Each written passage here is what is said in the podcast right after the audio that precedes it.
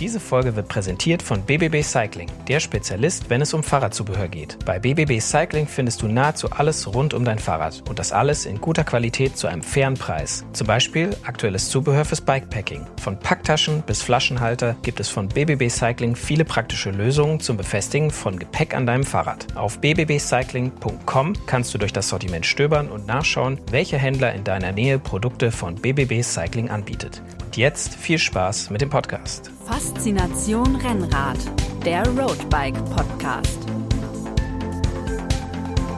Hallo und herzlich willkommen zu Faszination Rennrad, dem Roadbike Podcast. Wir machen heute eine Folge, die wir eigentlich schon, ja, wo wir uns selber fragen, warum haben wir die nicht schon lange gemacht eigentlich? Denn wir wollen heute über das Thema Gravelbike sprechen, was jetzt nicht mehr der absolut neueste Trend ist und äh, sondern äh, ja schon eigentlich gut etabliert und äh, ihr müsst mir ja natürlich nicht äh, die ganze Zeit nur bei einem Monolog zuhören, denn ich bin nicht allein im Studio. Hier sind noch meine Kollegen Moritz. Servus. Und der Christian ist auch noch Hallo, da. Hallo zusammen. Und ich bin der Sebastian, falls ihr es noch nicht wusstet. Ja, ähm, Leute, wir sprechen heute über das Gravelbike und äh, wir haben uns alle gefragt, ja, haben wir nicht schon mal über, wir müssen doch schon mal in unseren anderthalb Jahren Podcast-Geschichte und fast 50 Folgen müssen wir doch schon mal was übers äh, Gravelbike gemacht haben, aber irgendwie äh, so, so eine, so richtig nicht eigentlich. Ja, wir sind dann in die Archive runtergestiegen und haben uns äh, alle Folgen natürlich nochmal angehört und die auf schönen großen Tonbandspulen aufgezeichnet ja. haben. Genau. so lange machen wir das schon. und ja, also es ist natürlich nicht so ganz richtig. Wir haben schon immer wieder über Gravelbike gesprochen. In der aller, aller, allerersten Folge, die Trends 2020, ging es ähm, als einen großen Trend eben um das Thema Gravelbike. Und wir hatten auch einmal eine Sonderfolge als die, das neue Gravel Bike Magazin, was wir ja letztes Jahr gestartet haben, ähm, auf den Markt gekommen ist. Aber so richtig ins Detail gegangen, warum eigentlich und eine eigene Folge, warum eigentlich Gravel Bike und was macht es, was bringt es, wieso, warum, weshalb, die gibt es bisher noch nicht, bis zum jetzigen Zeitpunkt. Wobei genau. ich echt stolz drauf bin, also ich meine, den, den Trend 2020 Gravel Bike, also so ganz falsch lagen wir damit nicht, oder? So ganz falsch lagen wir nicht. Man kann natürlich auch sagen, dass wir äh, quasi Ende 2019, als die Folge kam, dass wir da jetzt auch nicht ich, also wir nicht waren vielleicht nicht die allerersten, die, nicht die allerersten, aber wir waren auf jeden Fall nicht viel zu spät. Und jetzt kann man sagen, also Trend Gravelbike, ja, das ist fast schon kein Trend mehr, sondern das ist einfach wie Rennrad und Mountainbike, ist das halt eine weitere Form des ja, Radfahren. Aber hat, hat sich etabliert. Hat ja, sich ist etabliert. auf jeden Fall nicht den, den Weg des Fatbikes gegangen. Zum Beispiel, genau. Wo ich kürzlich Aber noch mal eins gesehen habe, war ich ganz überrascht. Es gibt, es gibt sie noch da draußen, die Fatbikes. Vielleicht sollten wir das uns für die dann fast hundertste Folge von Roadbike ja, Vielleicht geht ja dann, die, die Entwicklung hin. Fat Gravelbikes. Da werden wir auf jeden Fall nachher noch drauf zu sprechen können, wie äh, wenn es um die Reifenbreite geht. Aber äh, um mal auch vielleicht die Leute abzuholen, die ähm, die äh, quasi, obwohl Gravelbike jetzt schon in der Masse angekommen ist, äh, damit noch nicht so viel anfangen können.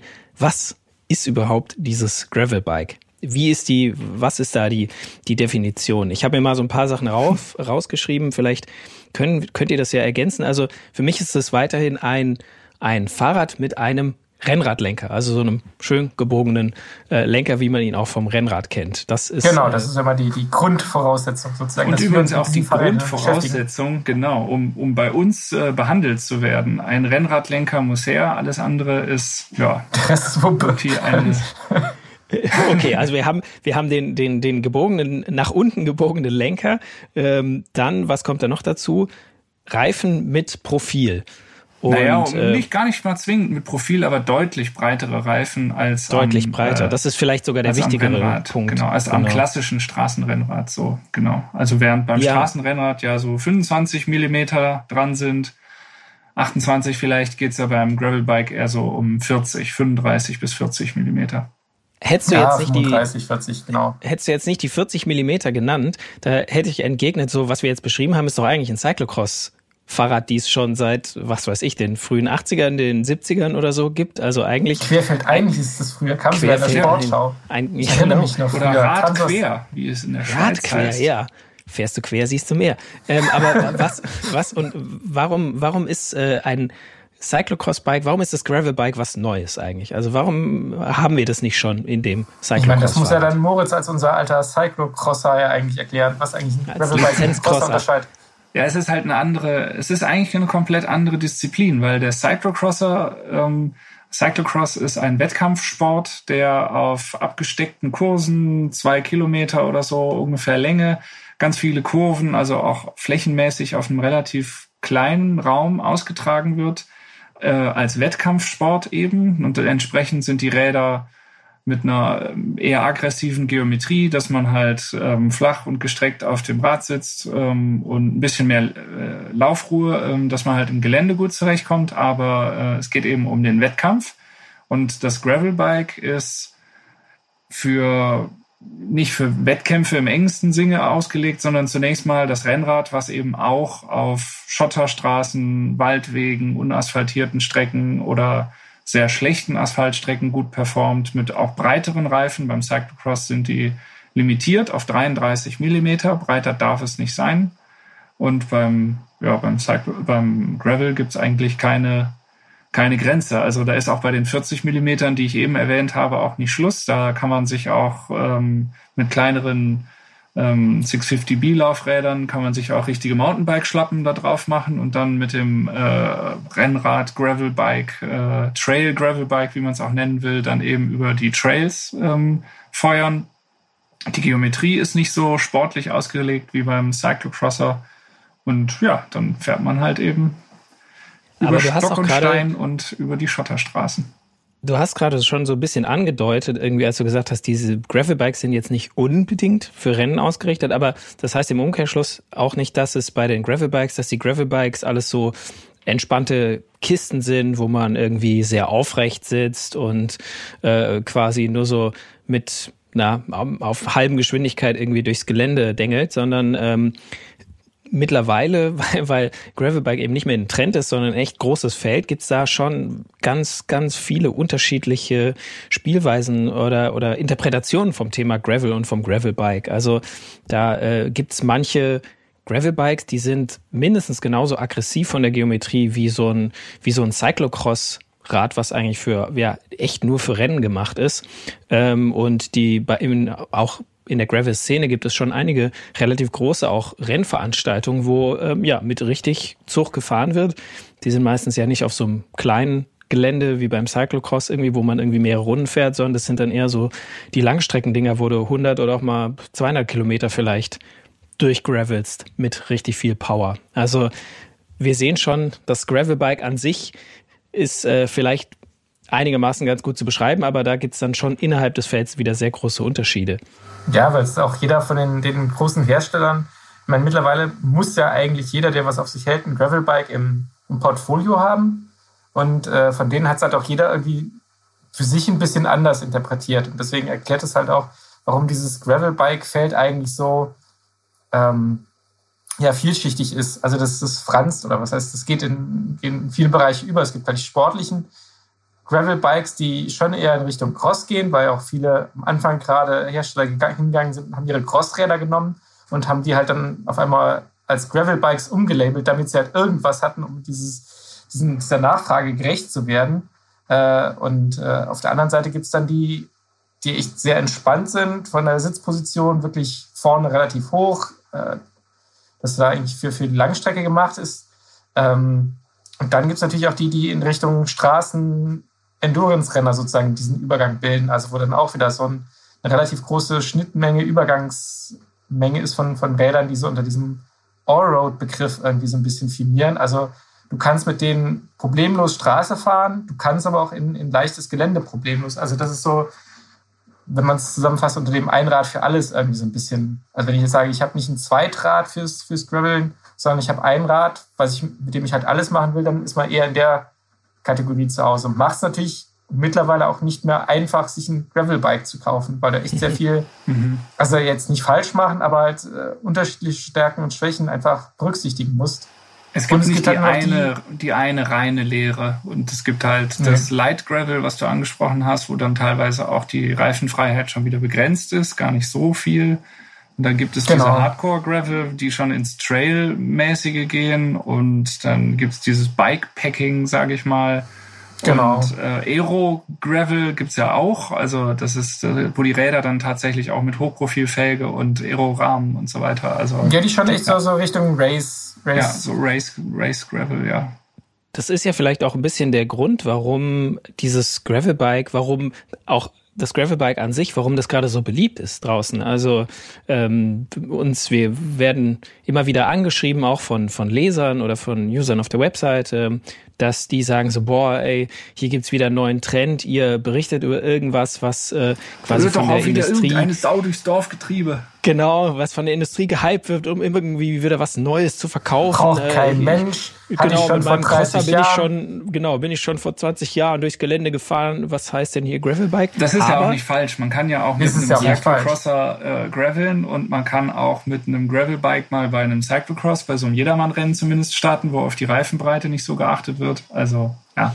Aber gerade, dass es eben so viele Einsatzzwecke quasi gibt für dieses, für diese neue, sagen wir mal, ein bisschen neue Radklasse, das macht es halt so, das hat den Effekt, dass es eben so beliebt ist da draußen, weil irgendwie äh, jeder, der ja ein vielleicht etwas schnelleres oder sportlicheres Rad sucht, quasi, ähm, egal für welchen Einsatzzweck, der findet bei dem Gravelbike am ehesten was, was auf seine, ja, auf seine Anforderungen auch passt. Also Anscheinend wurde da ein Nerv getroffen mit dem Gravelbike, äh, der von Rennrädern oder von Mountainbikes oder eben von diesen der kleinen Nische der Cyclocross-Bikes eben nicht bedient wurde. Nämlich dieses ja sportliche Geländerad, aber äh, eben doch kein Mountainbike. Ich glaube, ja, was ganz entscheidend muss, ist, sorry. Also, ich, ich, ich, ich gehe mal gerade in, in mein tiefes Gedächtnis zurück und muss sagen, ich glaube, ich war damals bei Specialized irgendwie auf einer äh, deren Hausmesse, wo ich damals das erste Diverge gesehen habe. Das war ja eins der ersten Gravel-Bikes, die das aus den USA hierhin importiert haben. Und ich muss zugeben, mein erster Gedanke war so, wer braucht sowas? Irgendwie ein Rennrad mit breiten Reifen. Wozu soll denn das gut sein? Genau das habe ich auch gedacht. Ich habe wirklich gedacht, ich war nicht überzeugt, aber ich war relativ sicher, dachte ich so, boah, es gibt doch Cyclocrosser, das ist wieder sowas aus Amerika. Ja, die haben diese ewig langen unasphaltierten Straßen, die die durch da die den mittleren Westen gehen, wo wo was man irgendwie so am Anfang vielleicht mit Gravelbike verbunden hat. Und ja, da brauchen die das. Aber wenn du hier im Wald fahren willst, dann hast du entweder ein Mountainbike für die und wer quasi nur auf Schotterwegen so äh, fährt im Wald, der hat halt ein Hardtail. Aber und wenn Cyclocross, ja, dann heißt halt ein Cyclocross. Aber so ein Gravelbike, ich habe wirklich genau das. Ich dachte auch, das braucht man nicht. Das ist so. Ja, es war ja noch die, die Frage, wie, wie, nennt man das Kind? Also Gravelbike hat sich ja mittlerweile durchgesetzt. Da war irgendwie Allroad-Bikes und, und Schotterräder. Da ging es ja auch Begrifflichkeiten waren ja noch sehr sehr weit gefasst. Und, da äh, wanderten viele Begrifflichkeiten durch das Internet. Genau. durch dieses Internet. Aber ja, ja es hat ist halt wie immer so, man ist erstmal skeptisch und äh, diese Skepsis erfahren wir auch immer wieder, haben wir auch viel erfahren. Aber wie es halt dann so oft ist, wenn man es dann einfach mal ausprobiert hat, äh, dann merkt man oft schon relativ schnell, ja, das hat doch durchaus seinen Sinn. Also das ist so, also ich glaube einfach, der ganz entscheidende Aspekt, warum es für viele ähm, interessant ist, dass du halt nicht so limitiert bist wie mit dem Rennrad und gleichzeitig aber auch nicht so limitiert wie mit dem, mit dem Cyclocrosser. Da kannst du natürlich schon viel machen, aber mit dem Rennrad bist du einfach auf die, auf Asphalt festgelegt gewesen. Und ähm, ich muss sagen, das Gravelbike hat für mich halt auch, oder halt auch die Nutzung eines Crossbikes, Cross, äh, Cyclocrossers als Gravelbike, wie auch immer, hat mir halt einfach ganz andere Horizonte eröffnet und die Möglichkeit gegeben, vom Asphalt halt auch einfach mal wegzukommen. Du fährst halt äh, durch den Wald, du fährst über Schotter, du musst dir nicht die ganze Zeit Gedanken machen, ob die Kurve, wenn du da vorne jetzt rechts mal abbiegst und das mal ausprobierst, ob du dann halt eben auf einmal im Nirgendwo, im Nirvana stehst, auf irgendwelchem Schotter, wo du dann deine 25 Millimeter Reifen sofort platt fährst, sondern ähm, ja, es, es eröffnet neue Horizonte, es ermöglicht neue Arten des Rennradfahrens und eben des schnellen Rennradfahrens. Das ist mir ähm, ganz wichtig auch immer gewesen. Ähm, und ja, du, ganz entscheidender Aspekt für mich auch, du bist halt auch einfach weg von den Autos. Du hast halt nicht die, äh, diesen, diesen Zwang, Gut, auf Feldwegen oder, oder ähm, Wirtschaftswegen, die sind auch asphaltiert, da kann man schon sehr, sehr viel fahren. Aber ja, du bist halt einfach komplett raus aus allem. Und das Und wenn dieser halt Wirtschaftsweg Und wenn dieser Wirtschaftsweg oder der asphaltierte Feldweg eben dann irgendwann nicht mehr asphaltiert ist oder eben halt wurde asphaltiert, der ist ja da jetzt nicht immer so super gut in Schuss ja, vielleicht. Vor, vor, vor 20 Jahren war er mal asphaltiert. Genau, und das ist mittlerweile ist er, ist er quasi geschottert, weil halt äh, da die Traktoren täglich äh, drüber fahren. Aber dann bist du halt mit dem Gravelbike immer noch, da sagst du, ja, da bügel ich jetzt mal drüber und vielleicht kommt da hinten wieder äh, glatter Asphalt. Und dann mit dem Rennrad war das immer mittlerweile vielleicht auch wieder eher möglich, weil selbst beim Rennrad geht der Trend ja auch zum äh, Moritz hast vorhin gesagt, zum 28er, manchmal sogar 30er Reifen. Also die werden auch fähiger. Ähm, aber ja, so ein Gravelbike bleibt, äh, was schlechten Untergrund angeht, halt immer noch eine Nase voraus gegenüber einem Rennrad, selbst mit breiten Reifen. Ja, ich glaube das ist so dieses, was ich dann am Anfang auch dachte, so das ist schon was, was für einen Einsteiger eigentlich geradezu ideal ist, so ein, so ein Gravelbike. Also ich kenne das von, von vielen, die sagen, ja, Rennrad, hm, schmale Reifen, Straße, äh, ist nicht so meins, will ich nicht. Oder auch ganz abgesehen davon hier, äh, enge Lycra-Klamotten sind halt auch nicht jedermanns Geschmack. Die sagen, hm, ein bisschen weniger körperbetont ist vielleicht auch nicht schlecht, wenn man jetzt auch vielleicht nicht, nicht der, der 50 Kilo Hungerhaken ist, sondern was sich ein Kilo mehr mitbringt. Und ich muss auch sagen, mein Gedanke war, man sieht ja auch viele Leute, die auf, mit Hardtails auf irgendwelchen Radwegen unterwegs sind. Das Hardtail ist ja für die völlig überdimensioniert, also das brauchen die da überhaupt nicht.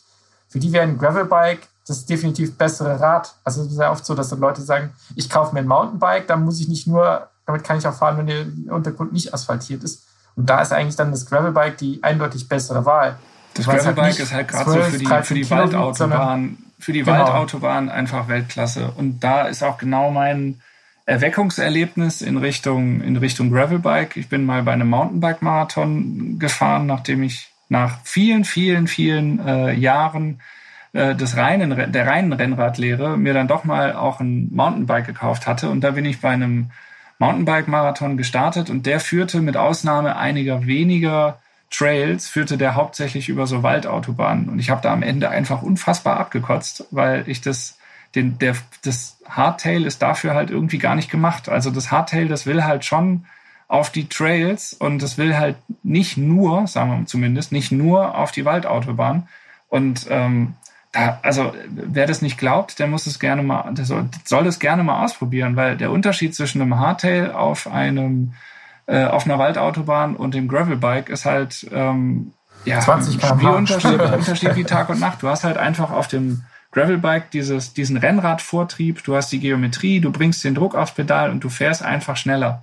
Und das, das Trailbike ist meiner Meinung nach, also das Hardtail ist dann erst wirklich im Vorteil, wenn's, wenn, wenn man Trails fährt, wenn man durch, durchs Gelände fährt, wenn man über Wurzeln fährt, Steine und so weiter. Das geht mit dem, ja. geht mit dem Gravelbike je nach Auslegung natürlich auch, aber gerade dieses Waldautobahnfahren, da ist das Gravelbike einfach, ja, super, ja, das ist ja auch super schnell. Dieses oft gehörte Argument, so ein Gravelbike kann, kann vieles gut, aber nichts richtig. Hatte ich letztens erst eine Zuschrift, wo ich dann sagen muss, jein, ein Gravelbike kann vieles gut. Es gibt auch Bedingungen für dieses Gravelbike geradezu ideal und das sind eben diese Waldautobahnen, diese geschotterten Wege, wie man sie oft hat, so feiner Schotter, nicht mehr asphaltiert, aus welchen Gründen auch immer so klassisch. Stichwort wassergebundene Decke, glaube ich, heißt es im Amtsdeutsch. Äh, das ist so, also dafür ist es halt echt ideal, weil es ist leicht, es ist schnell, äh, es ist wie gemacht zum, zum Entdecken. Solange es ein, ein Weg ist, quasi, ist es fürs, fürs Gravelbike geeignet. Also wenn es nicht irgendwo komplett im Nirgendwo endet, der Weg, also wo es gar nicht mehr weitergeht, kommst du eigentlich immer damit durch. Und das ist halt das, was es für mich so ausmacht. Wir, wir haben jetzt gerade auch so äh, sehr betont, dass das halt ähm, so richtig Spaß macht, mit dem Gravelbike halt schnell im Wald zu fahren.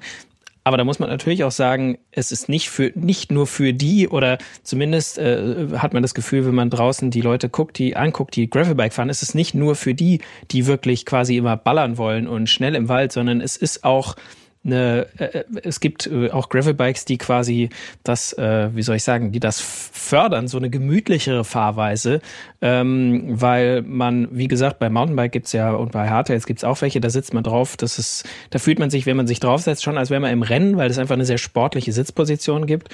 So ist es bei manchen Gravelbikes auch, aber es gibt dann eben andere, die, ja, dafür sitze ich drauf, da sitzt ein bisschen aufrechter und da hast du gar nicht das Gefühl, du müsstest jetzt immer hier deinen 25er Schnitt oben halten.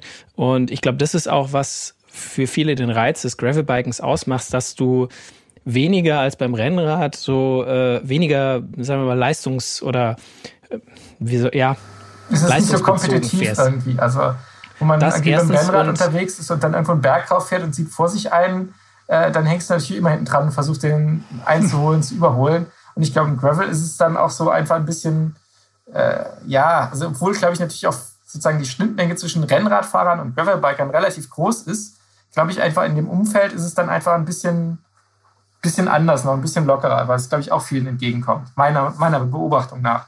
Und du bist ja trotzdem noch schnell auf Asphalt. Das ist ja auch genau. nochmal der Vorteil gegenüber dem, dem Hardtail, wenn du sagst, ich fahre halt nur so ein, so ein, äh, so ein bisschen im, im Wald oder auf den Waldautobahnen, aber dann spätestens dann, wenn du damit dann auf der Straße bist, ist es vorbei. Und das Gravelbike, das ist eben, ja, das geht halt auf der Straße auch noch richtig schnell nach vorne.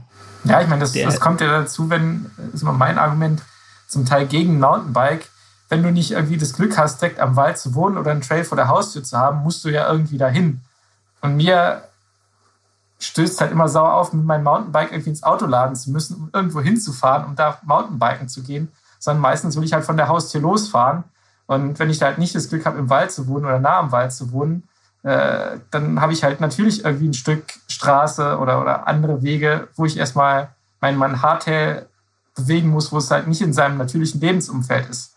Und mit dem Gravelbike fahre ich halt von der Haustür los, egal wo ich bin, ob das in der Stadt ist die ersten 15 Kilometer, bis ich irgendwo bin, wo es schön ist. Und es halt macht super. von der Haustür halt Spaß direkt. Das genau. ist ja der Unterschied. Genau. Also und, und das, äh, um nochmal auf das, diese Tempo-Geschichte zurückzukommen, das Gravelbike erlaubt es quasi dem, dem leistungsgetriebenen Rennradfahrer auch mal, auch mal die Seele baumeln zu lassen. Also dann fühlt man sich nicht immer so unter Druck, äh, ich, ich muss jetzt, ich muss, wenn ich das auf Strava hochlade dann und der Schnitt unter 30 ist, dann, äh, äh dann werde ich, werd ich nicht. Das ist ja auch Kopfsache und sehr, sehr das ist, äh, individuell. Äh, sehr also überspitzt jetzt aus, äh, aus, ausgedrückt, genau. Aber auf dem Gravelbike, ja, da geht's, da geht's zumindest gefühlt viel weniger um irgendwie, ja, die Durchschnittsgeschwindigkeit oder generell um Geschwindigkeit, sondern dann geht's mehr um, um das Fahren an sich. Das klingt jetzt alles so ein bisschen, das klingt ein bisschen esoterisch fast. Und ich möchte auch nicht den Rennradfahrern oder den Leuten, die nur Rennrad fahren, wir sind ja alle Rennradfahrer, wir drei, äh, möchte ich nicht absprechen, dass sie quasi nicht auch einfach wirklich einen unheimlichen Genuss äh, äh, beim Rennradfahren ja, haben natürlich. oder dass sie immer gestresst werden von der Geschwindigkeit mhm. oder von dem Tacho. Das ist natürlich äh, nicht bei jedem der Fall. Aber irgendwie beim Gravelbike, da fällt es einem so ein bisschen leichter, sich davon ja. zu lösen vielleicht. Und ähm, ja, weil du auch äh, vielleicht ein bisschen anders mit dich mit der Strecke beschäftigst, du guckst, wo du, wo du mal hinfahren kannst, äh, wo du vielleicht noch nicht warst. Also so ein bisschen mehr dieser, da spielt dieses Abenteuer auch wieder ja, mit rein. Abenteuer ist, glaube ich, das, das aktuelle Schlagwort, was da so ein bisschen runterpasst. So ein kleines Abenteuer genau. im Alltag, einfach mal losfahren und nicht wissen, wo es genau lang geht, sondern einfach mal ein bisschen entdecken, experimentieren, schauen weil du eben mit dem Gravelbike selten in der Sackgasse stehst, wo du denkst, du kommst nicht weiter, sondern dann fährst du halt mal kurz auch mal theoretisch komplett querfeld ein, äh, wenn es nicht so weit ist und, und um wieder einen Weg zu finden. Und ja, das ist mit dem Rennrad halt als nicht ganz so nicht ganz so einfach möglich vielleicht. Und es ist wirklich erstaunlich, wie viele Leute gerade mit dem Gravelbiken anfangen und das boomt halt wirklich nach wie vor extrem. Ich weiß nicht, wie es bei euch ist, aber bei mir haben in den letzten Monaten Leute angerufen, mit denen ich teilweise seit Ewigkeiten nicht mehr gesprochen habe, die aber natürlich mitbekommen haben, dass ich hier als Roadbike-Redakteur arbeite. Und habe gesagt, hey, du, sag mal, und du kennst dich doch damit aus und welches Gravelbike soll ich kaufen und ich will jetzt los. Und das waren echt, das waren, das waren, das war jetzt nicht nur ein, zwei oder so, sondern wirklich eine signifikante Anzahl an Leuten, die dann auf einmal von denen ich auch gar nicht so unbedingt gedacht habe, die aber auf einmal und die auch das normale Rennradfahren bestimmt nicht für sich entdeckt hätten. Aber aufs Gravelbike, da haben die jetzt halt irgendwie Bock und haben sich dann Räder besorgt und, und fahren jetzt auch. Ähm, und das ist natürlich, also die, ich glaube, dass es nicht nur die Rennradfahrer sind, die jetzt eine weitere Spielart des Rennradfahrens für sich entdecken, sondern dass das tatsächlich auch eine neue Zielgruppe teilweise ist. Die zu der bestehenden ähm, noch neu dazukommt. Und das ist ja eigentlich total cool, wenn, das, wenn die Rennrad-Community ähm, wächst und mehrere Leute größer wird. Ähm, die Faszination Rennrad in welcher Form auch immer für sich entdecken. Auf jeden Fall. Die, das, äh, das Gravelbike ist, glaube ich, auch ein interessantes Thema für Einsteiger, weil ähm, die Preise da vielleicht auch ein bisschen anders sind als beim Rennrad. Beim Rennrad. Ah ja, ja nee, also. An Also du kannst äh, auch. Ich, ich würde nicht sagen, du kriegst natürlich auch die äh, 10.000 Euro äh, ich wollte gerade sagen, Bikes, so keine ein Frage. Diverge mit allem Schniekepieps und Pipapo, äh, da lasst du auch Frage, 8.000, keine 9.000 Frage. Euro, was ich mich, also ganz ehrlich frage, also ein Gravelbike, also 10.000 Euro für ein Straßenrennrad, ich meine, die Belastungen auf der Straße sind noch ganz andere. Äh, Du, es gibt ja auch 10.000 äh, Euro Mountainbikes. Also Ja, klar, aber- da hat man wieder den Vergleich. mit aber 10.000 Euro Ding durch den Schotter zu ziehen, ist halt schon, Braucht man ein bisschen äh, kalte Schnauze. Aber ich habe das Gefühl, dass trotzdem, dass es in dem Bereich, ähm, in das beim oder beim Gravelbike ist äh, der etwas, der nicht ganz so hochpreisige Bereich ist größer als beim Rennrad vielleicht. Also ja, vielleicht ist es nicht ganz so materialgetrieben.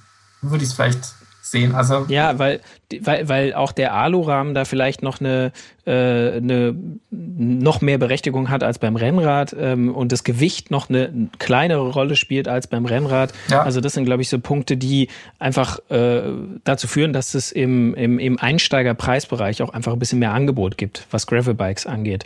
Ähm, wobei, und, und das ist dann natürlich für Leute, die neu einsteigen, die vielleicht erstmal auch ausprobieren wollen und nicht gleich 2000 Euro plus investieren wollen, es kommt, denen kommt es natürlich zugute, wenn es dann im etwas günstigeren Bereich auch ein bisschen mehr Angebote gibt.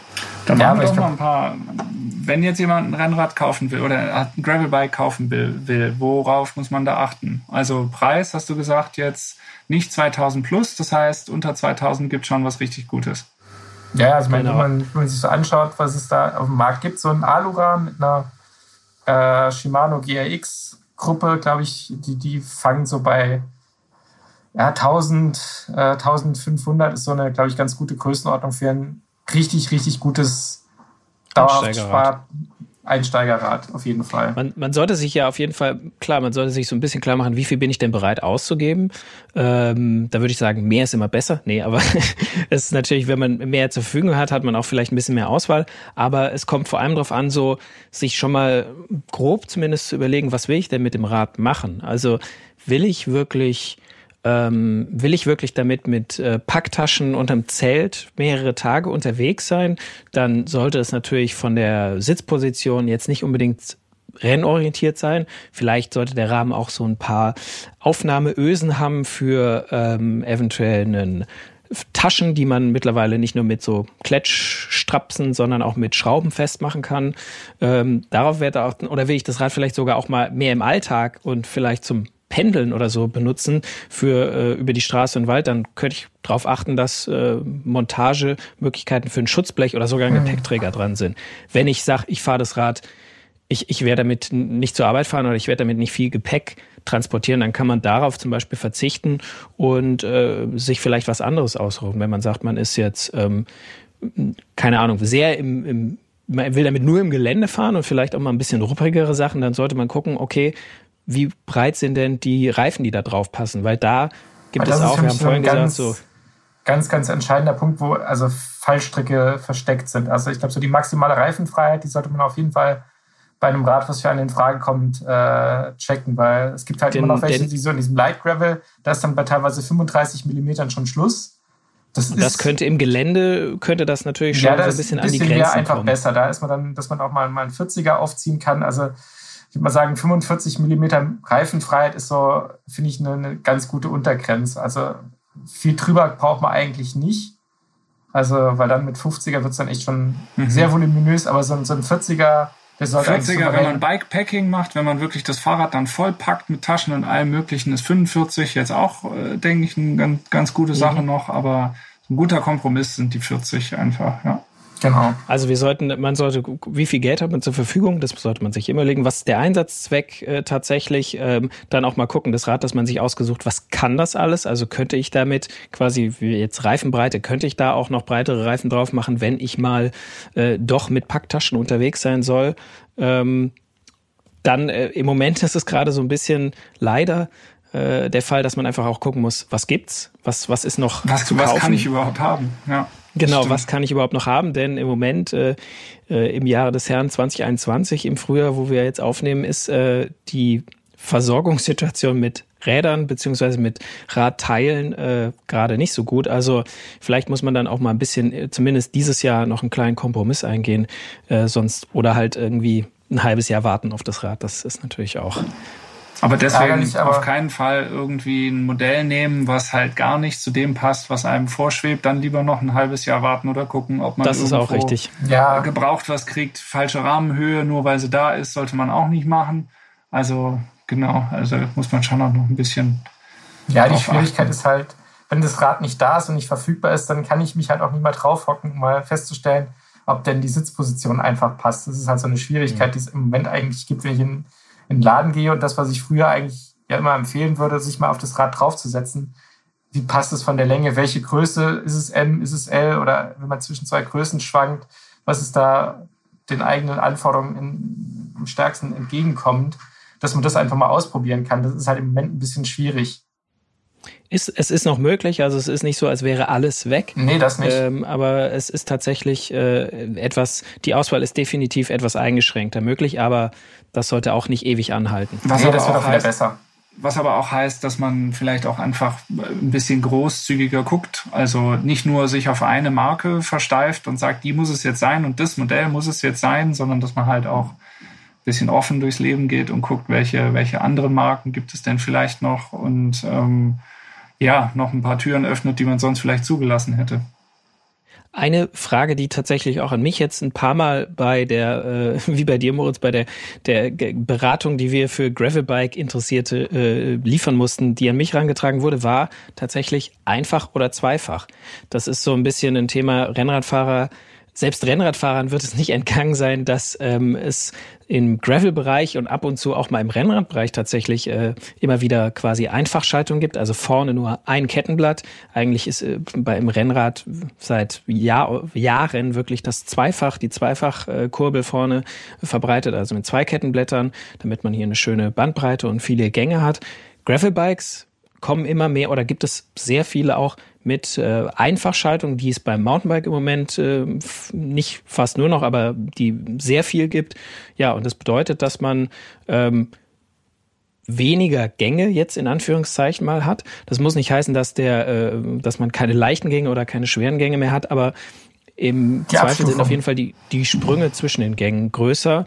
Und äh, der Vorteil ist, dass das ganze System ein bisschen robuster und ähm, unkomplizierter ist. Aber ja, die Frage kommt schon öfter mal, einfach oder zweifach, was ist besser? Ich habe da was, eine relativ, relativ klare und relativ einfache Antwort. Also in dem Moment, wo mein Gravelbike sozusagen mein Rad für alles ist, was ich auch mal hernehmen kann, weil das ist ja auch was, was man noch sagen kann. Ein Gravelbike lässt sich ja auch relativ easy zu einem Straßenrad umbauen. Also wenn ich einen anderen Laufradsatz reinmache oder andere Reifen, keine Ahnung, mein kleiner geht ja immer, ein 28 oder ein 30er Rennradreifen kann ich eigentlich fast immer aufziehen, mache die da rein, dann habe ich ein Straßenrad, damit ich echt wirklich gut jeden Alpenmarathon auf der Straße bestreiten kann. Und wenn ich das sozusagen vorhabe, dann würde ich immer auf zweifach gehen, weil man dann einfach von der Abstufung für die Straße einfach besser aufgestellt ist. Wenn ich aber quasi in dem Bereich schon versorgt bin, ich habe mein Straßenrad, und brauche echt nur ein Gravelbike so als Zweitrad, wenn ich dann wirklich ins Gelände gehen will. Dann würde ich in der Tat auf einen Einfachantrieb gehen, einfach weil es einfacher ist, weil es ein Ticken leichter ist.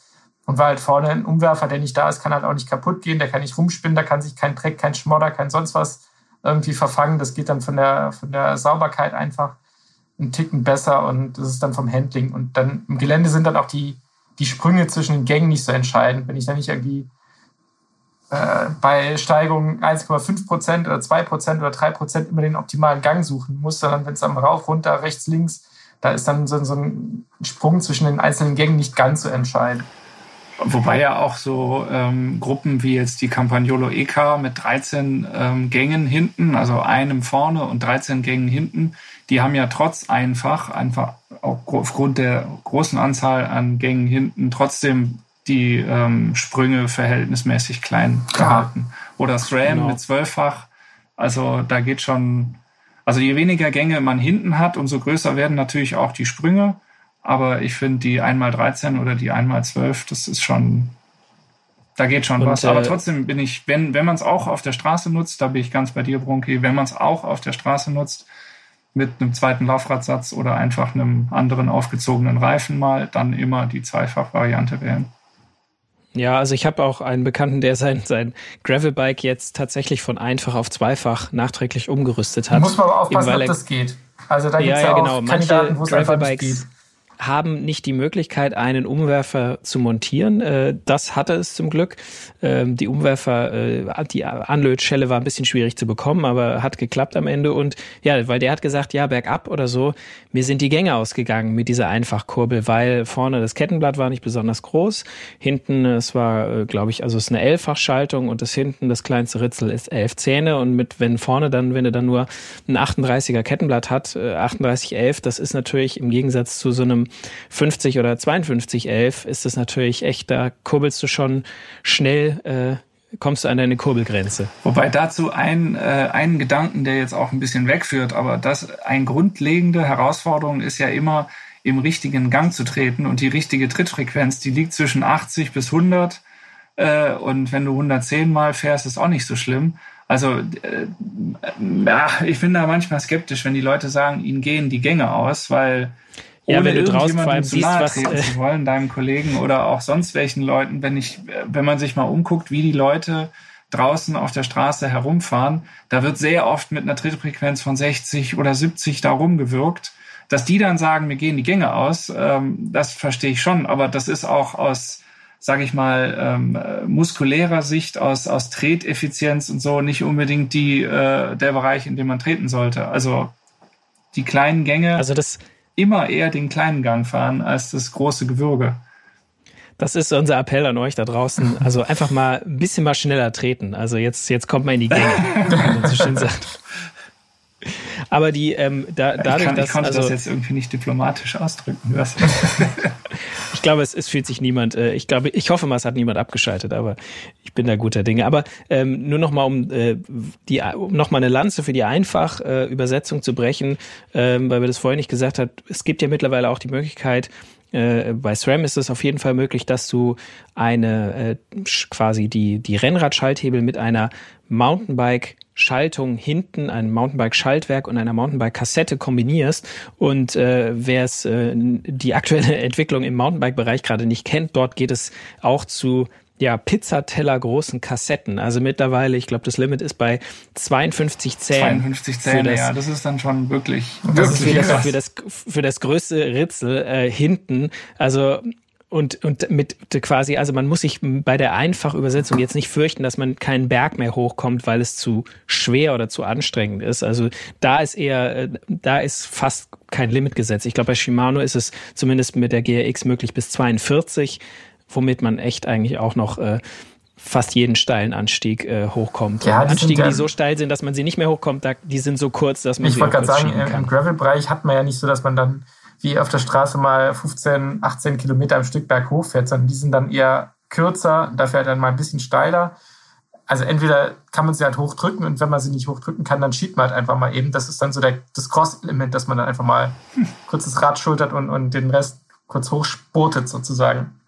Ist Geht vielleicht auch, auch wo, du, wo du jetzt das gerade erwähnt hast mit dem Schieben kurz, ist auch, glaube ich, vielleicht nur ein kleiner Punkt, aber definitiv ein Punkt, den ich äh, schon gehört habe, der Leuten beim Gravelbike zugutekommt, dass du da oft mit Mountainbike-Pedalen und Mountainbike-Schuhen unterwegs bist, die du A, ähm, gefühlt leichter ein- und ausklicken kannst und B mit den Schuhen, die da ist die Schuhplatte in der Profilsohle eigentlich immer versenkt. Das heißt, du kannst damit noch einigermaßen äh, gehen und muss nicht so Penguin, Pinguin-mäßig äh, laufen wie mit Rennradschuhen. Wobei man natürlich auch sagen muss, jeder kann eigentlich auch am Rennrad Mountainbike-Pedale und Mountainbike-Schuhe. Moment, Moment, Moment, Moment, Moment. Er hat Jehova gesagt. Er hat Jehova gesagt. Ich steinig ihn. okay, okay, ich habe ihn in ein Wespennest gestochen. Nein, äh, nein das ist, natürlich äh, kann das jeder Fall. machen. Ich meine, jeder, wie er will. Ich habe meine ersten Rennradtouren genau. auch mit Mountainbike-Schuhen. Ich gebe es ja genau, zu. Genau, also, also, keiner, keiner ist frei von Sünde hier, würde ich sagen. Aber ich habe das Gefühl, dass das für viele ein so ein, ein, ein, ein, quasi was, was beim Rennradfahren auch immer so ein bisschen abschreckend war, war dieses, ah, dann muss ich ja, man denkt, man müsste dann diese Klickpedale, weil es anders nicht geht. Beim Gravel im Gravel-Bereich ist es, glaube ich, da ist weniger Hemmschwelle zu sagen, nee, ich nehme entweder ganz normale Flat Pedals, also ganz normale so Bärentatzen-Pedale und fahre mit Turnschuhen. Und wie gesagt, mit den Mountainbike-Schuhen lässt sich ein bisschen leichter laufen und die sind äh, schneller ein- und ausgeklickt. Ja, sie sind ähm, auch einfach äh, unempfindlicher gegen Dreck. Also wenn man mal irgendwie, keine Ahnung, mit seinen Shimano oder Gott bewahre seinen Speedplay-Pedalen irgendwie in Matsch getreten ist, weil man absteigen musste, weil es irgendwie gerade äh, zu rutschig war oder sonst irgendwas, äh, die funktionieren dann einfach nicht mehr so gut. Also entweder kann man nicht mhm. einklicken, muss erst den Matsch irgendwie mit dem Stock wieder rauskratzen oder sonst irgendwas. Die sind dafür einfach nicht ausgelegt, dass halt da auch mal Matsch dran kommt, im Gegensatz zu Mountainbike-Pedalen. Da habe ich eigentlich noch nie die Erfahrung gemacht, dass, dass wenn die vermatscht sind, also es würde mich jetzt bei Mountainbikern auch wundern, wenn die dann nicht mehr funktionieren würden, wenn du einmal in Matsch getreten bist. Und ich meine, die, die Crosser fahren ja auch mit äh, Mountainbike-Pedalen. Mountainbike. Und genau. wenn die, wenn, wenn da, wenn es da nicht matschig ist, wo sonst? Also das ist ja so, das, das, es funktioniert an einem Fall Matsch auch einfach besser. Und es gibt ja die, die Gravel-Bike-Schuhe, ich meine, das ist jetzt mal kurz auf, aufs Material einzugehen. Ähm, es gibt ja mittlerweile tatsächlich eigene Gravel-Schuhe fürs, fürs Gravel-Bike. Das ist im Prinzip für, für, ich weiß nicht, wie heißt die, die Mountainbike All Mountain Cross Country? Nee, also nicht die. Ja, Cross Country, ja. Also was anderes ist es ja im Prinzip nicht. Halt ein bisschen leichtere Schuhe, die nicht ganz so mega grob äh, mit Stollen versehen sind, die, die tun da je, auf jeden Fall als, als Ding. Ja, die haben halt oft auch einen anderen, anderen Look. Also die, die sind halt so ein bisschen ähm, ja lifestyleig angehaucht. Und da sind mhm. wir bei einem anderen Thema, was ja das Graveln auch ganz besonders ausmacht. Wir hatten es eben schon angedeutet, dass es eben nicht ganz diese, diese äh, enge Rennbekleidung, super schnell fahren müssen, Aero bis auf die Socke. ist, äh, sondern eher das locker luftig leichte und es ist ja ganz viel Lifestyle auch dabei und auch ganz viel mhm. ja, so ist, ich will vielleicht auch eine, sagen, Inszenierung zum Teil. Also man hat ja, ja manchmal den Eindruck, wenn man sich die die, die Gravelbike-Werbeanzeigen oder so anguckt äh, von irgendwelchen Gravelbike-Herstellern oder so, wenn man Gravelbike fährt, muss man einen Vollbart haben und man ja, muss mindestens auch 10 Zentimeter lang und, und tätowiert sein und irgendwie auf jeden Fall ganz lässige Klamotten tragen, die halt auf keinen Fall beim Rennrad äh, zum Einsatz kämen. Ähm, wie, wie steht ihr dazu? Spricht euch das eher an oder sagt ihr so, hm, das, das also ich finde dieser, ich finde der Lifestyle-Aspekt, ähm, ich finde, der wird einem so, so vor allem wenn es so um Werbeanzeigen geht oder Marketing oder so oder oder dann dann tritt der schon irgendwie so in den Vorschein. Aber man darf jetzt natürlich finde ich nicht sagen so, dass Rennradfahrer irgendwie äh, quasi gefeit vor diesem ganzen Lifestyle wären. Da sieht das Lifestyleige dann halt auch ein bisschen anders aus. Die haben dann vielleicht kein Vollbart, sondern eher einen Schnurrbart und äh, die, aber die Klamotten müssen auch, also da gibt's auch quasi, äh, wenn du da über Instagram scrollst, gibt's genauso im Rennradbereich welche, wo der, den der Style quasi nur auf, aus allen Poren tropft und äh, wo manche vielleicht sich auch sogar, wie beim Gravelbike, auch ein bisschen vielleicht von abgeschränkt sind, so zu denken, so entweder, ah, so cool bin ich nicht oder äh, so will ich eigentlich gar nicht aussehen oder muss ich das jetzt anziehen, wenn ich dieses Fahrrad habe? Aber es stimmt schon, was du sagst mit dem, mit dem Unterschied zum, zum Rennradbereich, dass du beim Gravelbike hast du ja dieses lässige, dieses, also von der Kleidung vielleicht auch ein bisschen locker. Und ja, da kommt, stimmt aber auf jeden Fall, würde ich dir zustimmen, kommt so eine Coolness mit. Ähm, als ob Rennradfahrer nicht cool wären. Ja, und dann, die, die sind cool. Die sind cool, weil sie so schnell sind. Ansonsten, wenn sie vom Fahrrad genau runter sind, dann sind sie komisch, sozusagen, komischen sind Bräunungskanten cool. und Ja, ist eine andere Art von Coolness auf jeden Fall. Und diese, ich, ich, ich glaube auch, also ist jetzt sehr subjektiv, aber ich würde sagen, dass die, die Gravelbike-Coolness vielleicht doch noch ein bisschen eine breiteren, breitere Masse an Leuten anspricht als die, die Rennrad-Coolness. Ja, die, die, die Gravelbike-Coolness ist wahrscheinlich eher so eine hippe Hipster-Coolness, wie ja oft manchmal ein bisschen vorgeworfen wird. Das ist so ein hm. bisschen, während der, der Rennrad-Coolness-Faktor ja eher so ein, ja doch einen traditionalistischeren Hintergrund so ein bisschen hat.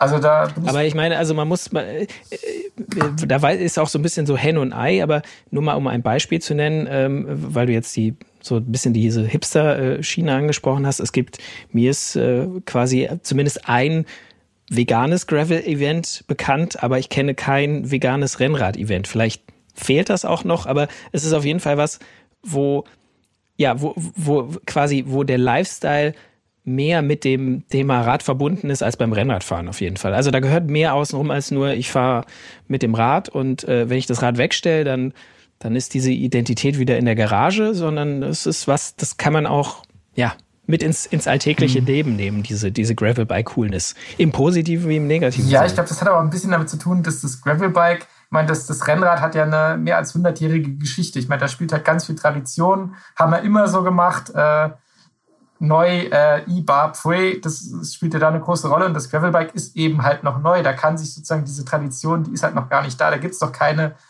Konventionen, so nach dem Motto, wie, wie hat man Gravelbike zu fahren, sondern das kann halt noch jeder mehr oder weniger für sich definieren. Und da gibt's halt noch nicht so dieses, diesen Common Sense, äh, sozusagen, sei so, um dazuzugehören. Wenn du nicht so bist, dann gehörst halt nicht dazu. Also sprich, wenn du keine rasierten Beine hast, dann, dann, ja. dann solltest du dich tunlichst auf deiner Gruppenausfahrt nicht sehen lassen, wenn du ständig dumme Sprüche hören willst. Äh, wie es beim Gravelbike eigentlich ist, was, was die Beinrasur angeht, bin ich noch ein bisschen, äh, da müssen wir noch Feldforschung betreiben. Also wer, wer zu diesen, diesen ganzen Regeln, die man als Rennradfahrer befolgen oder brechen oder auch äh, wie auch immer was kann, äh, noch mehr hören äh, möchte, der sollte einfach mal ein paar Folgen zurückscrollen in unserem Podcast-Feed da und sich die Folge über die Veluminati, über die Rennradregeln anhören. Da haben wir uns nämlich genau über das Thema ausgelassen. Ganz also, genau. quasi nach diesem Podcast gleich noch ein Podcast. Direkt den nächsten hören. Was genau, denn, aber was sind denn so eure prägenden Gravelbike-Erlebnisse? Gibt es die? Also habt ihr so ein Erweckungserlebnis, wo ihr sagt, da ging's. Ich habe ja eben erzählt von diesem Radmarathon mit dem, ähm, also den Mountainbike-Marathon, wo ich das Gefühl habe, ich bin nicht von der Stelle gekommen auf der Waldautobahn. Gibt es irgendwie sowas auch bei euch?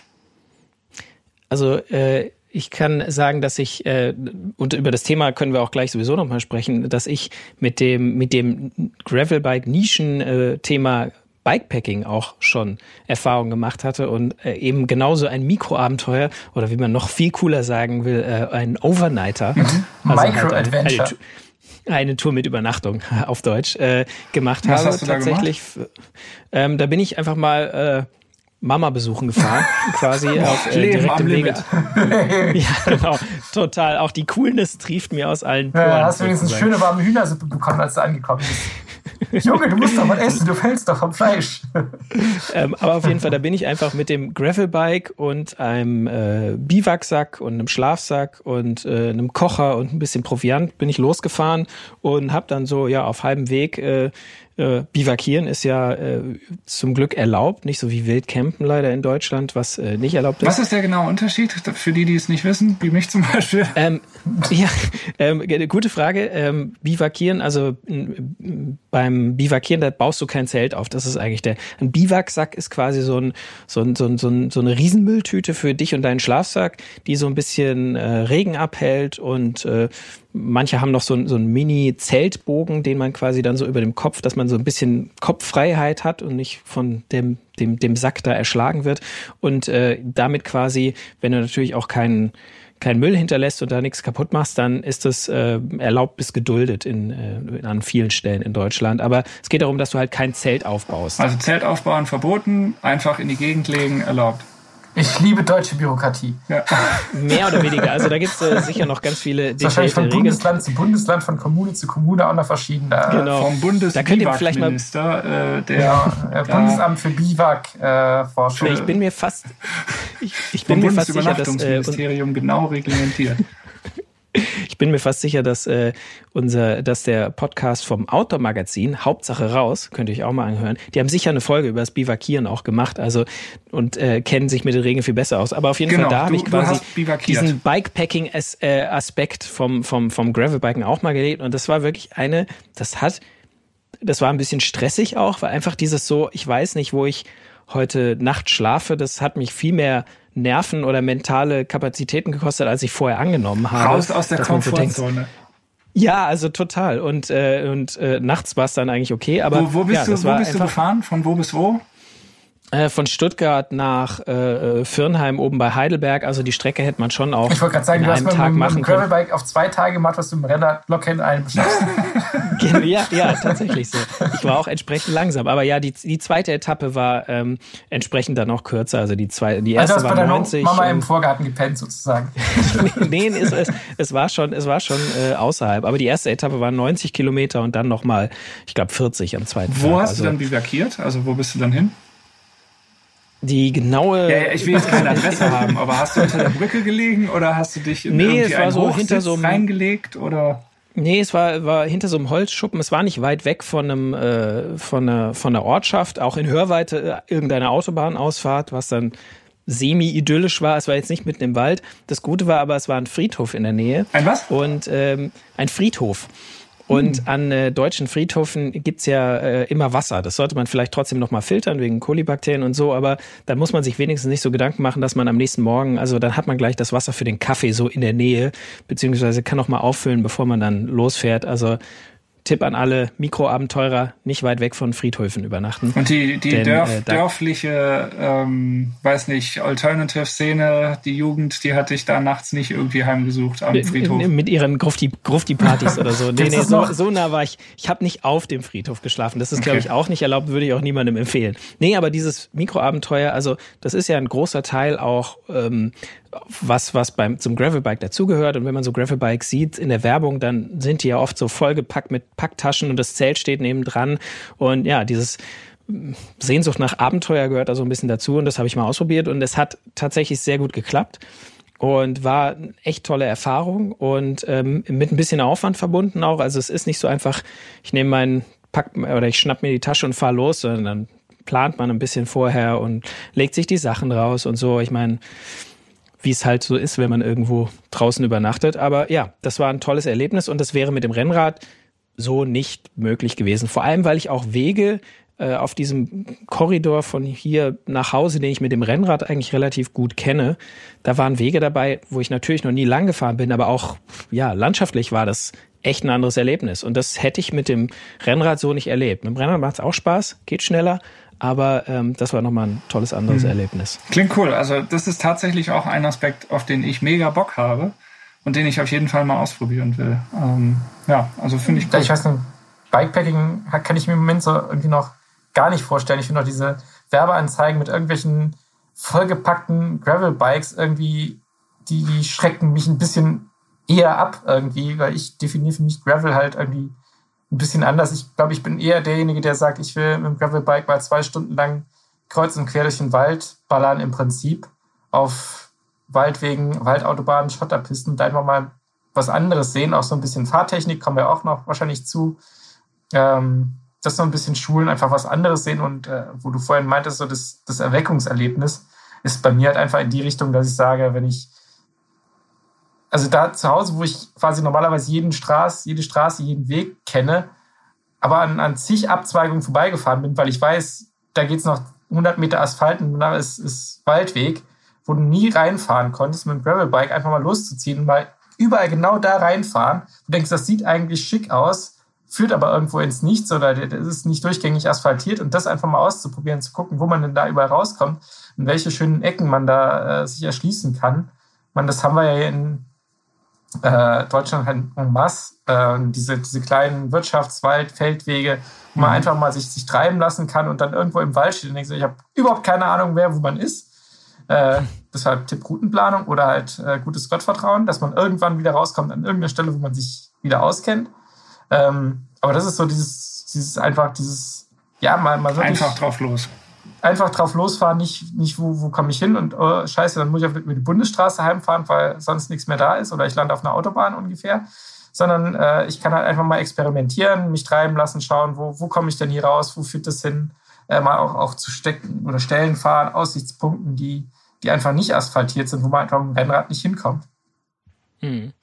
Und du hast noch einen äh, anderen Aspekt, von dem du kürzlich in der Redaktion erzählt hast, dass du deine Frau auch mal aufs Rennradfahren, also aufs Fahrrad, aufs Gravelbike in dem Sinne dann bringen willst. Auch, auch ein ja, auch eine Möglichkeit. Also ich weiß nicht, wie es bei dir ist, aber bei mir ist es so, meine Frau kann mit dem, mit dem Rennrad jetzt überhaupt nichts anfangen, aber genau. ähm, wir haben halt auch schon so äh, Bikepacking-Touren, sage ich mal, haben wir auch schon gemacht und das findet sie, fand sie auch total cool. Und ähm, mit dem, äh, also das war noch, das war noch, das war eher, also Bikepacking kann man es nicht nennen, das war halt eher so mit doch so das klassische, schön, äh, der Gepäckträger, die Satteltasche dran und dann fährst du am Fluss entlang. Aber es war ein cooles Erlebnis und ähm, also da wäre das, das Gravelbike für sie zum Beispiel auch ganz anders äh, anschlussfähig als jetzt halt das, das Rennrad. Das würde nie funktionieren. Also, ja, also wenn man seinen Partner oder seine Partnerin aufs ähm, ans Rennradfahren vielleicht auch mal ranführen will, äh, auch da könnte das Gravelbike ein, ein weicher Übergang, eine weiche, ein weicher Einstieg sein. Ja. Nee, nee, das ist halt, äh, wie du sagst, also da ist so dieser Aspekt so, äh, schmale Reifen, nicht, nicht so der, der Anknüpfungspunkt, wie gesagt, das will sie nicht Straße, Verkehr ohnehin nicht. Ähm, irgendwelche zu extremen sportlichen Sitzpositionen ist auch nicht das.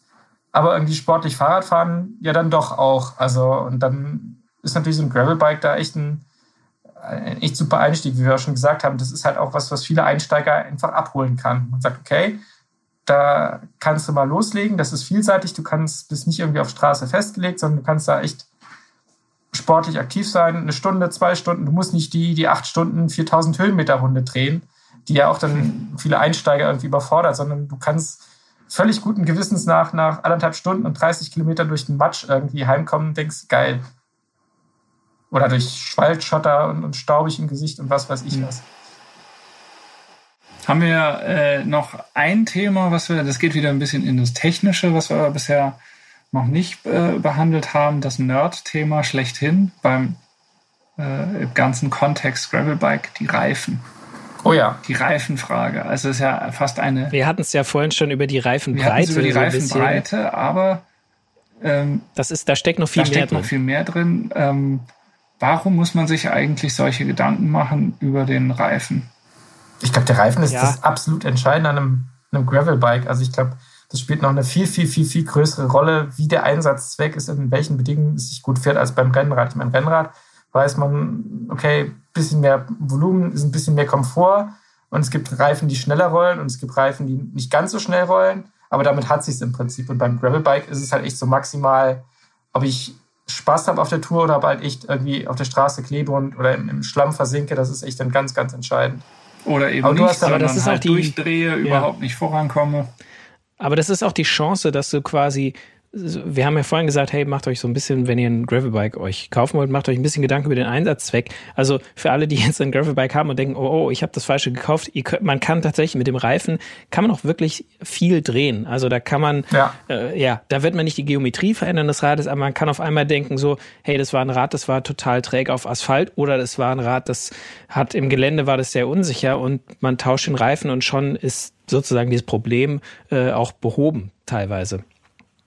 Also die, die, die, die Auswahl ist, Christian, wie du gesagt hast, schon, würde ich sagen, fast deutlich größer als beim Rennrad, weil du hast eben neben den Breiten äh, hast du viele verschiedene Arten von Profilen. Wir nehmen, oder man kann man jetzt mal als Beispiel nehmen, der Schwalbe G1, das ist der Gravel-Reifen von Schwalbe, der auch an vielen Rädern äh, verbaut ist. Den gibt's als äh, Speed mit sehr wenig Profil, dann gibt's ihn als Allround mit ein bisschen Profil, dann gibt's ihn als Byte mit etwas mehr Profil und als Ultra, äh, Ultra ja. glaube Ja, mit richtig Profil. Also das sind und die Reifen, die sehen, sehen nicht nur deutlich unterschiedlich aus, die verhalten sich auch deutlich unterschiedlich. Ähm, der, der, der Speed ist tatsächlich so, ich habe ein Gravelbike, fahre aber sehr viel Asphalt und vielleicht mal leichten Schotter. Der rollt super, hat aber so gut wie kein Profil. Der hat definitiv äh, auf Schotter auch mehr Grip als ein Rennradreifen jetzt hätte, aber ja, das ist, äh, damit darf man nicht zu schnell in eine grob geschotterte Kurve gehen. Und der Ultrabite ist natürlich so, dass das der krasse Gegenteil ja, davon. Asphalt, der, der ja. rollt auf Asphalt leidlich, aber dafür hat er halt im Gelände einfach äh, Grip. Der ist nicht sofort am Ende, wenn es schlammig wird, wenn es ein bisschen rutschig wird, da ähm, fliegt man nicht direkt vom, aus der Kurve.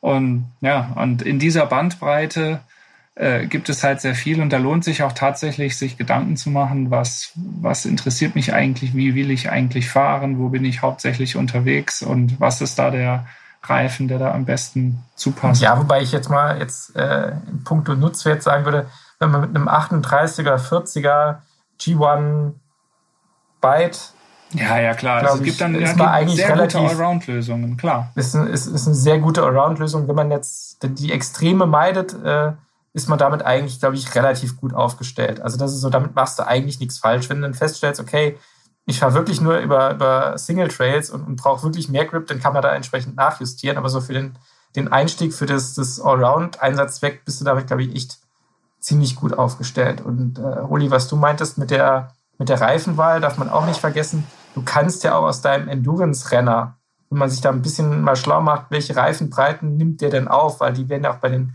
klassischen Langstrecken-Rennrädern äh, ist ja durchaus möglich, dass man da auch mit einem 33er, 35er ein bisschen profilierteren Reifen, dass man den da reinkriegt. Da muss man mal sich ein bisschen beim Hersteller kundig machen, was ist da äh, freigegeben, was passt da rein.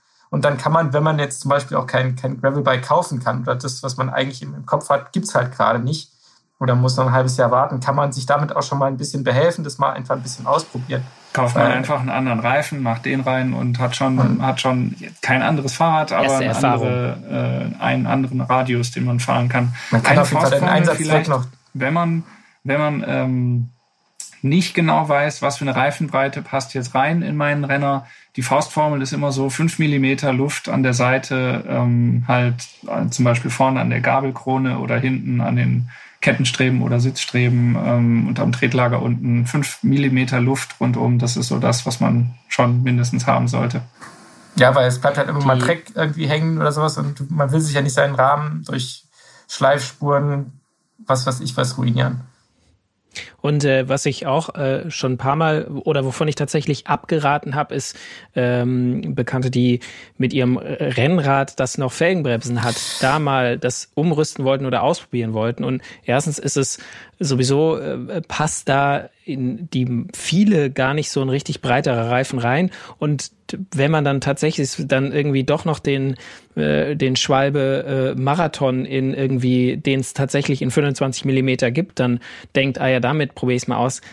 Das macht dann tatsächlich auch nicht so richtig Spaß. Und wenn man danach dann nach so einer Erfahrung denkt, oh, Graveln ist nichts für mich, dann würde ich fast auch sagen, da war vielleicht dann noch ein bisschen das äh, Material schuld. Also ähm, äh, wie gesagt, mit einem Rennrad mit Felgenbremsen, da stehen die Karten wirklich sehr schlecht, das äh, Gravel tauglich zu machen. Oder wenn es Gravel tauglich äh, wäre, dann auf jeden Fall nicht so, dass man da richtig, dass das richtig gut funktioniert. Nee, da also davon das, das kann ich eher gesagt, der, der Bremskörper, der limitierende Faktor, der einfach da einen Riegel vorsetzt.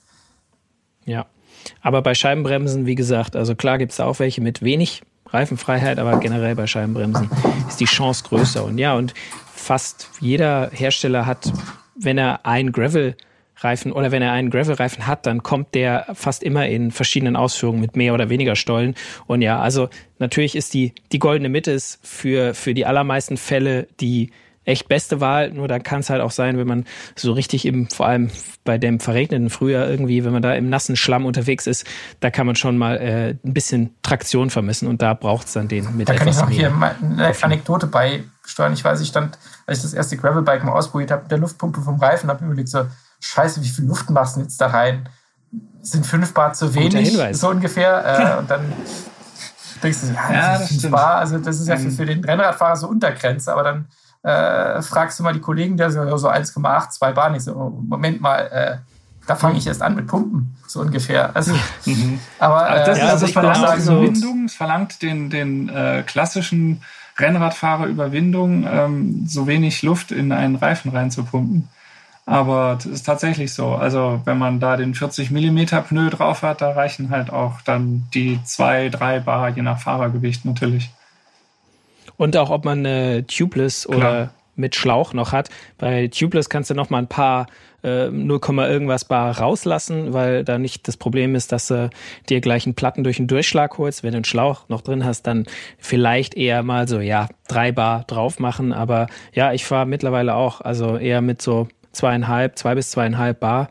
Ähm, und ja, aber gut, das sind auch 40 Millimeter Reifen und äh, tubeless aufgebaut. Und da ist äh, entsprechend. Ganz kleiner Tipp aus dem Alltag, wenn man mit dem Gravelbike unterwegs ist, nicht einfach die Satteltasche vom Rennrad äh, übernehmen, ohne zu gucken, was da für ein Schlauch drin ist. Weil so mhm. auf 25 Millimeter ausgelegter Rennradschlauch ist halt da in so einem Gravelrad einfach ein bisschen schlecht aufgehoben. Mhm. Der ist überfordert und das, äh, also da, der hält vielleicht am Anfang durch, aber vielleicht auch dann nicht so lange, wenn ein, wenn der auf eine 40 Millimeter Breite aufgepumpt wird. Das ist dann so dieses Luftballonprinzip. Irgendwann mhm. platzt er halt dann. Irgendwann. Das ist halt ja. auch eine Sicherheitsfrage. Ähm, ich würde jetzt noch einen, einen Aspekt, äh, wir haben jetzt schön bis ganz hinten hingeschoben, E-Gravel-Bikes das, das böse E uh, gibt es ja auch immer ui, mehr. Ui. Und äh, man hört ja auch von, von einigen, die sagen so, ja, E am, am Straßenrad ist eher nichts, aber E-Gravel könnte man sich vorstellen. Wie, wie seht ihr das? Ist E sozusagen ja, ja, ja. E-Gravel die, die Zukunft des E-Rennrads? Also wir müssen ja nicht in eine Grundsatzdiskussion ausarten, ob ein Motor an einem Rennrad jetzt was zu suchen hat oder nicht, weil das soll jeder selbst für sich entscheiden, ähm, ob ja oder nein. Ich persönlich finde, dass wenn Motor am Rennrad es beim Graveln mehr Sinn macht, weil einfach die Grundgeschwindigkeit äh, niedriger ist und man halt auch überhaupt nur in den Genuss der Unterstützung kommt, weil ähm, auf der Straße ist ja, wenn man auf, also flach auf der Straße mit einem funktionierenden Rennrad, da ist man so schnell bei den 25, ähm, wo das dann abregelt, ähm, da hat man eigentlich und, und dieses, das schwere Rad, das fährt man dann ja die ganze Zeit. Also ähm, ich würde sagen, auf der Straße macht es nur Sinn, wenn man wirklich lange Anstiege fährt, wenn man lang, wenn man in den Alpen unterwegs ist, zum Beispiel auch da mit Partner oder Partnerin eine gemeinsame Tour fahren will. Je bergiger es ist, desto besser, weil es dann ähm, nach meinem Empfinden, dass äh, die Leistungsunterschiede gut äh, ausgleicht. Und beim Gravel ist es halt eben so, da, dadurch, dass man da allgemein langsamer unterwegs ist, hat man die ganze Zeit die Unterstützung. Und wir hatten es auch schon im Verein, dass wir da äh, gefahren sind bei Gravel-Ausfahrten. Dann war jemand mit dem Gravel-E-Renner dabei und die anderen mit dem normalen. Und so, das hat wunderbar funktioniert. Und ja, Du hast ja auch beim Graveln auch einfach ein, durch den Untergrund in der Regel einen höheren Rollwiderstand. Also auch wenn es da halt nicht bergab geht beim Rennrad. Du hast einfach, ja, wenn du einmal im Schwung bist beim Rennradfahren, dann rollst du halt auch mal eher ein bisschen länger, was du beim Gravelbike vielleicht nicht ganz so machst, weil einfach, ja, der Untergrund ein bisschen zäher ist, die, die breiten Reifen ein bisschen mehr Rollwiderstand haben und da so ein, das heißt, du kommst vielleicht öfter in den Genuss der Unterstützung, weswegen man ja vielleicht dann auch das E äh, Gravelbike sich geholt hat, weil man eben die Unterstützung haben möchte oder auch, auch braucht. Und äh, ich habe mal äh, einen E-Gravelbike-Test auch gemacht für unser Heft und äh, kam da eigentlich auch zum Schluss, dass es das im Gravel-Bereich in meinen Augen auch besser funktioniert als im, im Rennradbereich. Eben wie du gesagt hast, die Geschwindigkeit ist ein bisschen niedriger. Du hast ähm, vielleicht auch mal ja so steilere oder kürzere. Ich wollte gerade sagen, diese steilen Rampen, die man dann zwischendurch mal hat, wo es dann richtig steil wird, wo wir es mit den Übersetzungen einfach zweifach, da hilft halt dann so ein Motor schon irgendwie, irgendwie schon deutlich genau. weiter. Klar, die kannst du auch beim Rennrad haben, aber oft, wenn du am Rennrad mit der Stra auf, an der Straße fährst, dann ist die Steigung doch häufig ein bisschen ausgeglichener als äh, jetzt auf so einem Waldweg, wo äh, es eh dann quasi man mit, wer den mit einem motorisierten Fahrzeug benutzt, das ist meistens irgendwie ein Traktor oder ein Jeep, der dann auch irgendwie 17 Prozent mal locker hochkommt. Ähm, und ja, da ist so ein Motor ähm, auf jeden Fall auch nicht schlecht. Ich meine, es ist nur dann das Problem so ein bisschen, wenn du jetzt so Mikroabenteuer und Bikepacking Laden ist natürlich in der Wildnis beim, beim Bivakieren ein bisschen schwierig und so eine Powerbank, die, da, da, da hast du, holst du dir vielleicht nochmal zehn Minuten äh, E-Bike-Motorsaft äh, Ich stelle mir jetzt gerade vor mit so einer, äh, keine Ahnung, mittelfingergroßen Powerbank, die alles Gravelbike ranzwängt. Sieht, glaube ich, ein bisschen lustig aus ja, kommst du nicht weiter. Es müsste einen. Akku geben, der durch, durch das Treten, ich meine, man, man, man tritt ja beim Fahrradfahren und da müsste auch Energie erzeugt werden, die dann wieder in den Akku zurückgespeist wird. Also ihr wart dabei, als das Perpetuum mobile im Roper Podcast erfunden wurde. Aber ich habe das Patent. Die Energierückgewinnung, ja, das, das wäre. Ich stelle mir gerade so diese, diese, diese es gibt dafür für die, die Outdoor-Überlebenskünstler diese Taschenlampen, die man per Kurbel immer wieder aufladen kann. Und wenn dann sozusagen abends einfach, während du dann deinen Kaffee trinkst oder ein Buch liest im Zelt, dann einfach so ein, so ein Pedalantrieb hast, wo dann dein, dein Strom selber per Fußtritt weiter erzeugst. Aber dann könnte man sagen, könnte der, der Schlaumeier kommen und sagen, hey, wenn du abends noch mal länger trittst, dann fahr doch einfach ohne Motor, da kannst du tagsüber treten und kommst halt voran und trittst nicht nachts, um deinen Akku aufzuladen. Wir werden die Idee Aber weiterentwickeln und ich wollte gerade sagen, das, ich glaube, das muss noch mal in den Brutkasten dann und dann in die Höhle des Löwen und wir werden Investoren dafür finden. Wir, wir sollten es auf jeden Fall pink machen. Pink ist eine super Farbe für Höhle der Löwen, kommt immer gut. Ja, ich glaube, wir haben das, das Thema Gravelbike ziemlich erschöpfend behandelt. Ich, also ich bin, es hat zwar ja 47, 48 oder wie viel oder 49 Folgen gedauert vom Roadbike Podcast, aber jetzt ist das Thema auf jeden Fall für alle, für alle, für alle erklärt. Nee, wir warten jetzt noch mal so ungefähr anderthalb Jahre, bis wir quasi Revue passieren lassen kommen, ob, äh, ob, ob wir das eigentlich, ob da sich noch eine weitere Spielart des Gravelbikens entwickelt hat, die wir vielleicht vorher noch gar nicht kannten. Aber, ähm, aber falls wir, falls wir irgendwie aber was da sind wir vergessen haben, dabei. Ja, äh, falls wir, falls wir was vergessen haben, was ihr gerne noch äh, besprochen haben wollt, dann ähm, sagt uns Der das doch Moritz will einfach. noch was besprochen haben. Ich Der möchte auf jeden Fall noch einen kleinen äh, Werbeblock starten, weil wenn ihr jetzt Bock habt auf Gravelbike und wenn ihr Bock habt auf Fahren, dann sei euch ein Gang zum Kiosk empfohlen, weil es gibt auch das Magazin Gravelbike von und mit den äh, Machern von Roadbike. Gibt es jetzt neu am Kiosk, ist glaube ich letzt, letzte Woche äh, erschienen, ähm, also Ende April erschienen, von daher ganz taufrisch mit vielen Geschichten rund ums Graveln, äh, Tipps zum Thema Laufräder, Tipps äh, ähm, zum Thema Bikepacking und Overnighter und äh, wie immer äh, Geschichten, Reportagen und Radtest. Also gibt es jetzt am Kiosk oder als E-Paper unter roadbike.de slash E-Paper, sehr gut versteckt unter Sonderhefte. Ja, genau, da könnt ihr, da könnt ihr das finden. Und ähm, wie gesagt, falls ihr noch irgendwas, falls ihr ein Gravelbike-Thema vermisst habt, was wir jetzt nicht besprochen haben, dann schreibt uns doch eine E-Mail an podcast.roadbike.de ähm, oder lasst uns einen Kommentar in den diversen Social-Media-Kanälen da. Wir sind auf Twitter oder auf Instagram oder auf Facebook unterwegs als Roadbike-Magazin. Und äh, ja, im Internet gibt es uns auch auf roadbike.de und am Kiosk, wie Moritz gerade schon gesagt hat, gibt es nicht nur die Gravelbikes, sondern Anfang Mai äh, dann oder Mitte Mai gibt es dann auch sagen, die Anfang neue Mai Roadbike. Ja, ja, nee, Mitte Mai, Mitte Mai. Ich habe das neue Heft schon gesehen in der Hand, deswegen ist es für mich schon da, aber es ist am Kiosk erst in ein paar Tagen. Äh, ich glaube, ab dem 12. Mai äh, gibt's die neue Roadbike am Kiosk. Auch ein ganz tolles Heft mit weniger Gravelbike, ganz viel Rennrad dafür. Und ich meine, Bella also, Italia! wir, ja, mit dem Italien-Special. Wir haben jetzt ganz viel über Gravelbike geredet, aber wir fahren ja auch alle noch gerne Rennrad. Ähm, mindestens genauso gut, wie- äh, genauso gern wie Gravelbike, wenn nicht noch mehr. Deswegen kauft sagen, euch ja. auch dieses Heft. Es ist sehr gut. Genau.